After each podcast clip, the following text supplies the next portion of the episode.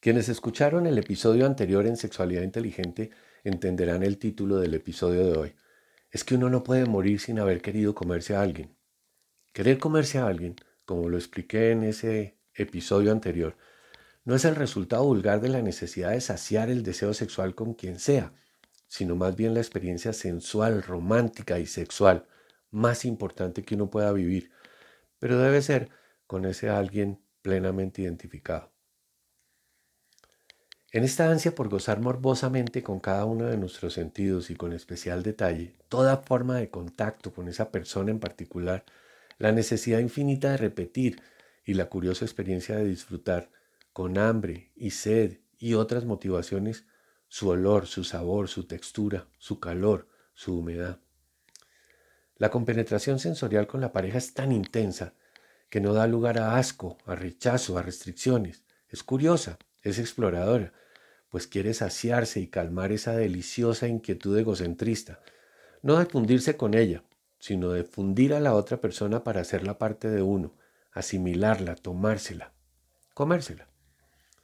En la vida sexual se permite lo que llamaríamos egoísmo solidario, una condición en la que prima la propia satisfacción a sabiendas de que ella produce satisfacción a la otra persona, al tiempo que no se nos olvida que debemos colaborar en la consecución de placer de nuestra pareja. Bien podría ser esto para muchos el verdadero amor, para el efecto más bien creemos que es la verdadera química. Sabemos de personas que experimentan esta sensación sin reportar que aman, mientras que también sabemos de muchos que aman y no reportan esta irreemplazable experiencia. Nótese que la experiencia no necesariamente es compartida. En una pareja puede ser solo uno de los dos quien experimente la sensación. Si alguna vez cree estar viviendo lo que describimos, disfrútelo de manera egoísta, pues no dura por siempre, y si su pareja no siente lo mismo, entonces tal vez no se lo permita por mucho tiempo. Lo que sí es claro es que al comienzo, y aunque su pareja no comparta la misma necesidad, disfrutará sentirse tan erótica y tan deseable.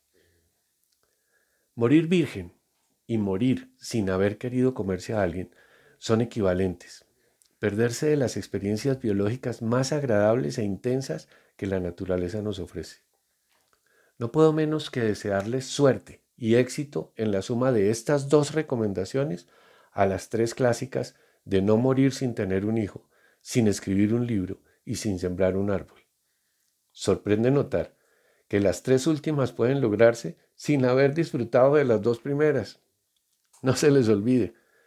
Pueden contarnos sus experiencias o plantearnos sus inquietudes en tu sexualidad inteligente gmail.com.